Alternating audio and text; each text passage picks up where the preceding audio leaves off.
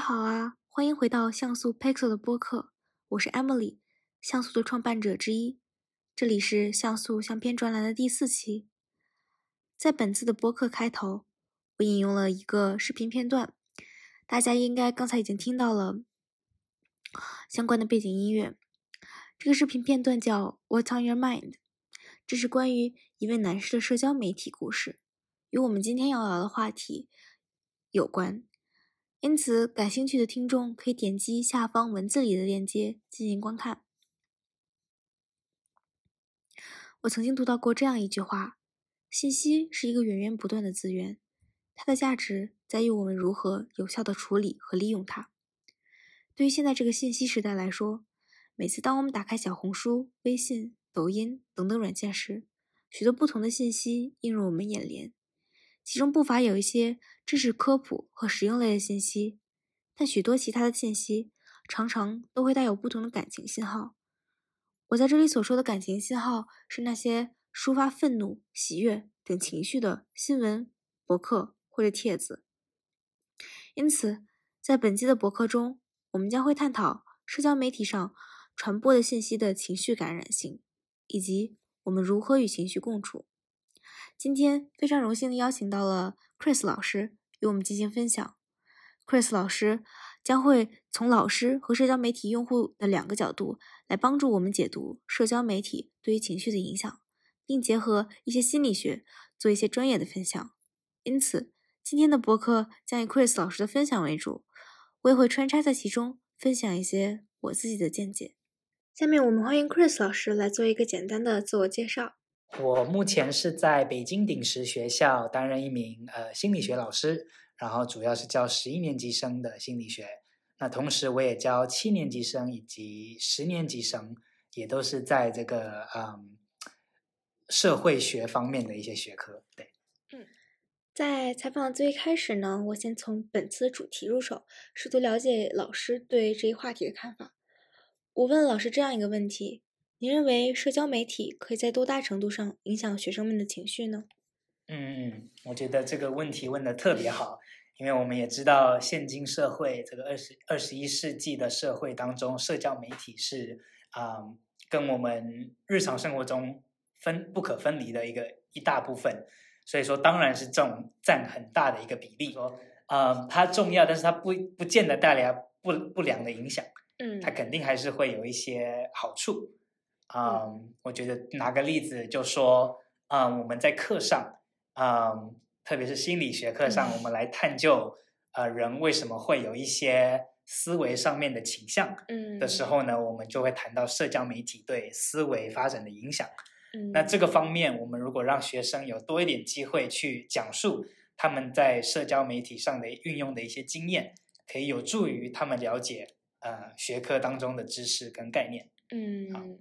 大概是我觉得这个益处还是有的，当然你要说不利影响，这个也是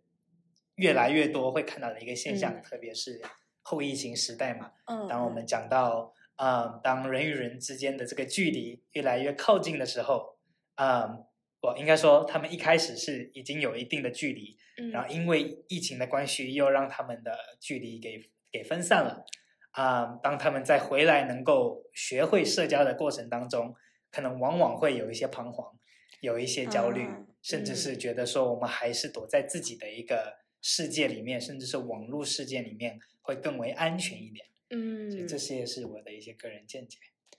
其实谈论到社交媒体对情绪的影响这一话题，我曾经做过的一些研究中，让我发现了一个非常有趣的实验。普林斯顿的研究人员曾与 Facebook、脸书合作进行过一个实验，这个实验就证明了社交媒体上那些带有情感信号的信息是具有感染性的。在实验中，Facebook、脸书首先通过词汇研究，将不同类型的新闻分为正面内容和负面内容，并通过算法将不同百分比的正面信息与负面信息推送给了将近七十万名用户。之后，研究人员发现，随着负面内容的增加，用户可能会更倾向于在自己的社交媒体推文中展现负面的情绪，如愤怒等等。正如 Chris 老师观察到的后疫情时代同学们的状况，在疫情时期，同学们受到了社交媒体上关于疫情封闭以及大家情绪压抑的新闻推送或者信息推送，可能会对于同学们之后的行为，比如说社交模式，造成一定的影响。从脸书的例子延伸开来，为对电子纸媒，也就是那些新闻对情绪的影响产生了好奇。因此，我提出了下面这一个问题：您认为情绪和新闻这两个因素的关系是什么呢？您认为文字会影响读者的情绪吗？嗯，我觉得这个是必然的。嗯啊、因为新闻不管是新闻也好，还是一般的文章也好，只要是有某一种嗯、某一种标题的存在，而且是要引人注目的标题，都一定会带有一些情绪化的词词汇跟呃句子。嗯嗯，那如果针对于新闻而言，我觉得近几近几个月吧，甚至是这一年来，嗯，我本人看的新闻更多是一些偏向国外媒体方面的，嗯通常带有的词汇都是比较有争议性的，因为他们这样点阅率高，对吧？啊，那因为点阅率高，这样才会有读者，才会有看重。嗯，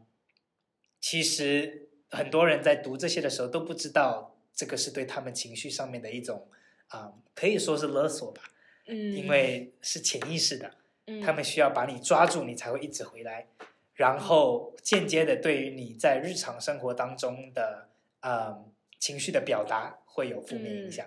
嗯我觉得我印象最深刻的啊、应该就是呃前阵子吧，他们那会儿是说到，呃呃，我记得那时候是在看哪一个哪一则是哪一个新闻来着？是足球还是关于疫情的新闻？是对对对，呃，应该是在在疫情前，在风控前的一段时间的，嗯，但是那时候是针对美国美夺一则啊，就是一些枪击案相关的。哦，当时那会儿，呃，就大概二零二二年十月、十一月的时候，嗯美国那边有挺多枪击案发生的，甚至还有直接针对于华人学生、华人嗯群体的一些啊、这样的类似的新闻报道嘛。嗯，那我只记得当时每次读完的时候，嗯，多多少少都会影响我上课的心情，呃不管是是不是华人，不是华人，都会有这样的一个影响。对我自己来说啊，然后当时我有一些课上也有跟学生分享这些，嗯他们也感觉到了这个沉重。当然，很多学生会觉得说，这个其实是在远在天边的事情，跟我们没有关系。但有的时候，特别是我在作为执勤宿舍家长的时候，嗯跟他们在谈论今天一天下来的嗯。这个、呃趣事啊等等之类的，嗯，他们都会隐约的说到说这样的一些、呃背景、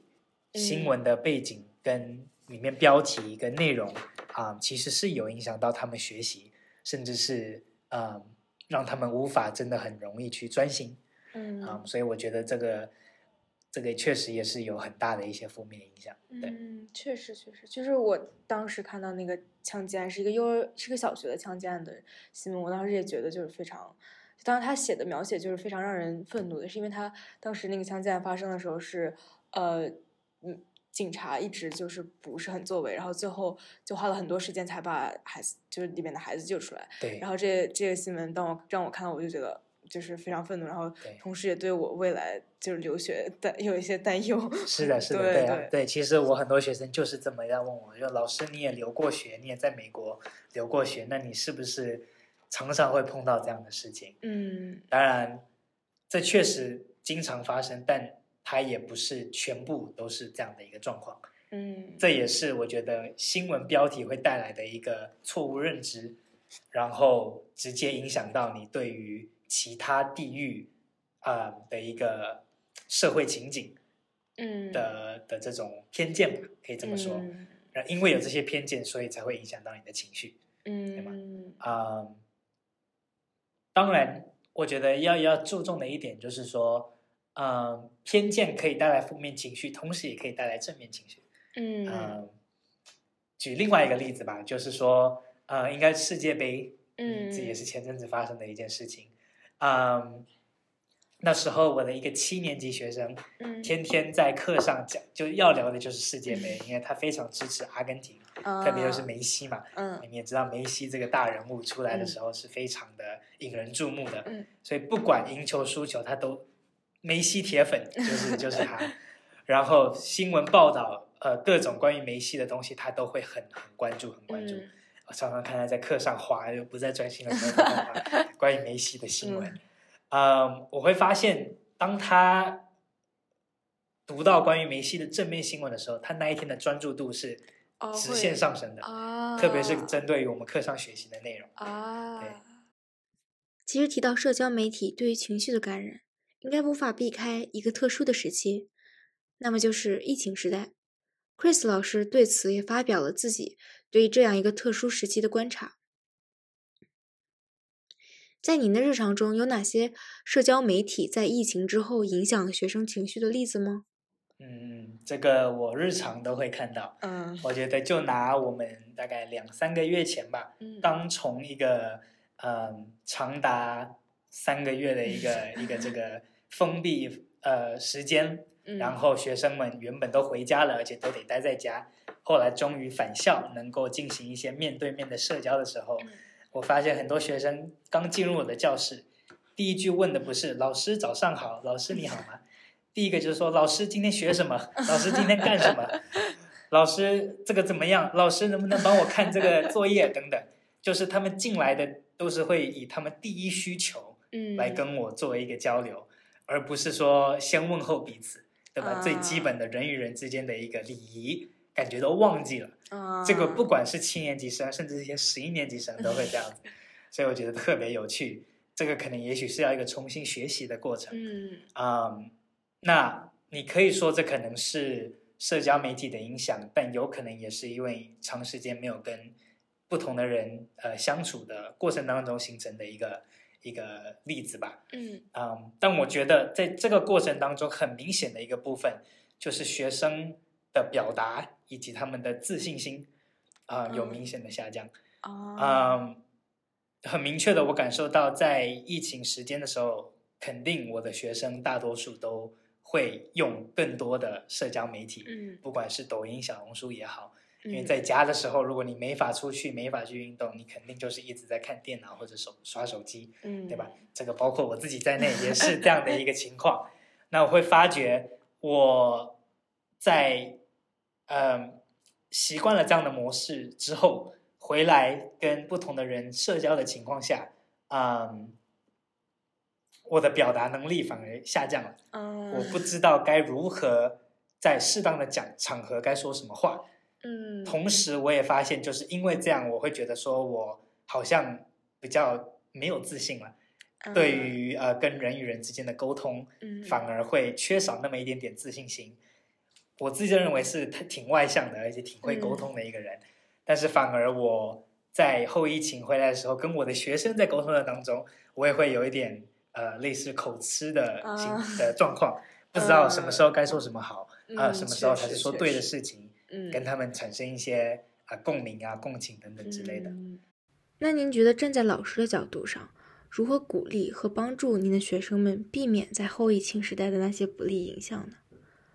不懂就问，我觉得这可能是老师最常说的，对吗？啊，不懂就问，或者是不懂就寻求网络上面社交媒体的一些帮助。嗯啊，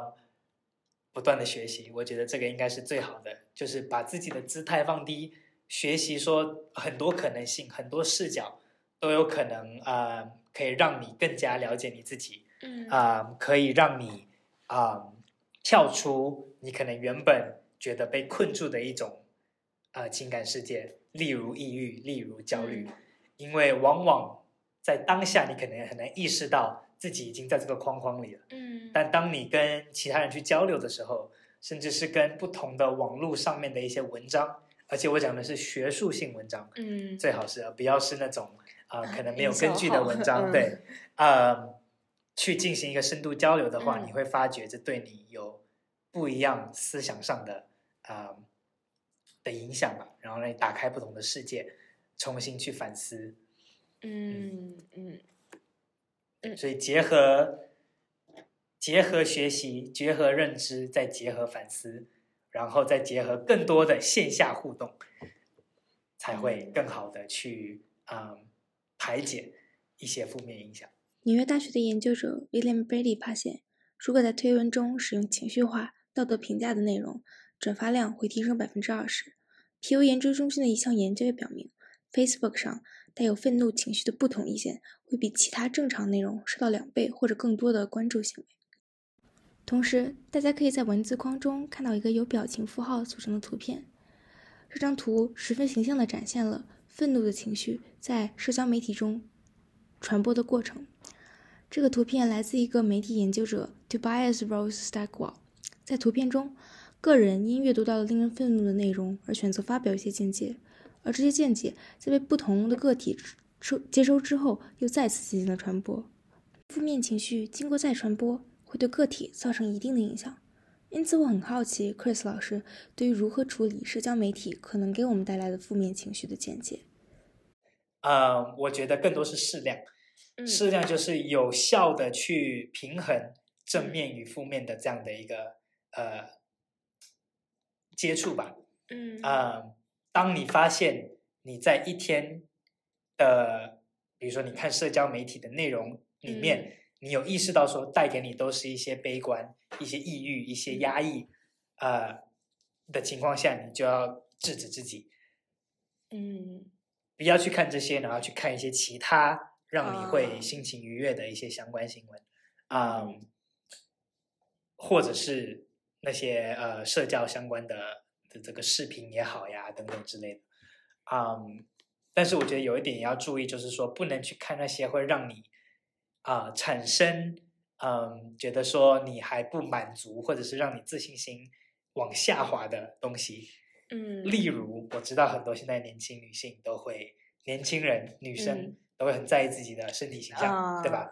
那么你觉得让自己愉悦就是看一些模特或博主打扮的怎么漂亮，嗯，变得怎么如何瘦之类的，然后参照他们的方法。或许这会短时间给你带来快乐，但是它是会有长期的负面影响。对对，所以这个也要有一个意识。你选择是要看那种纯粹让你快乐的。我最建议的就是看宝宝视频，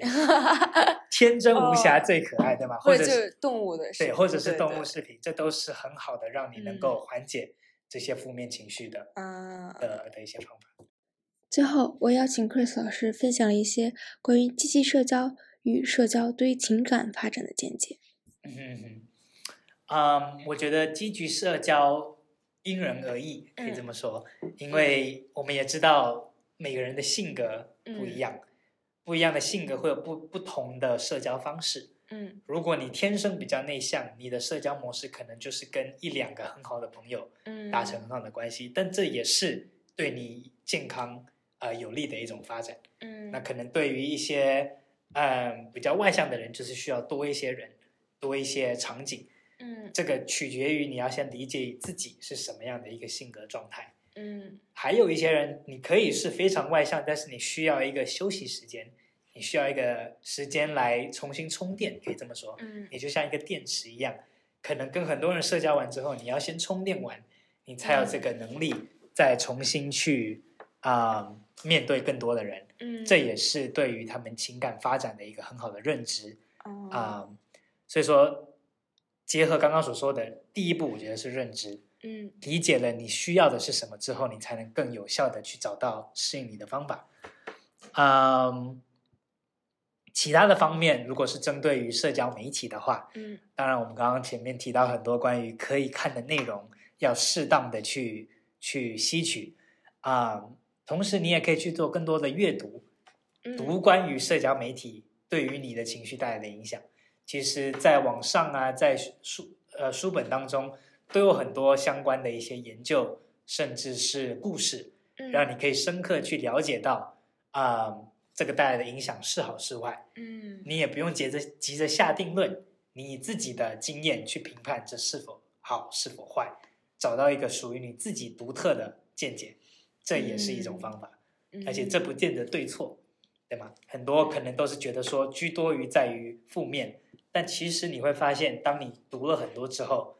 它正面的东西也是存在的。嗯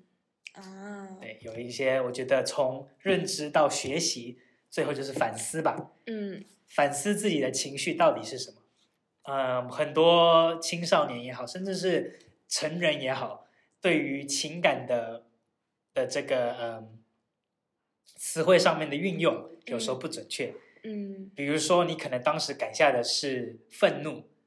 啊，不不是愤怒，可能是一一种啊呃不耐烦，但是你会把它形容成愤怒，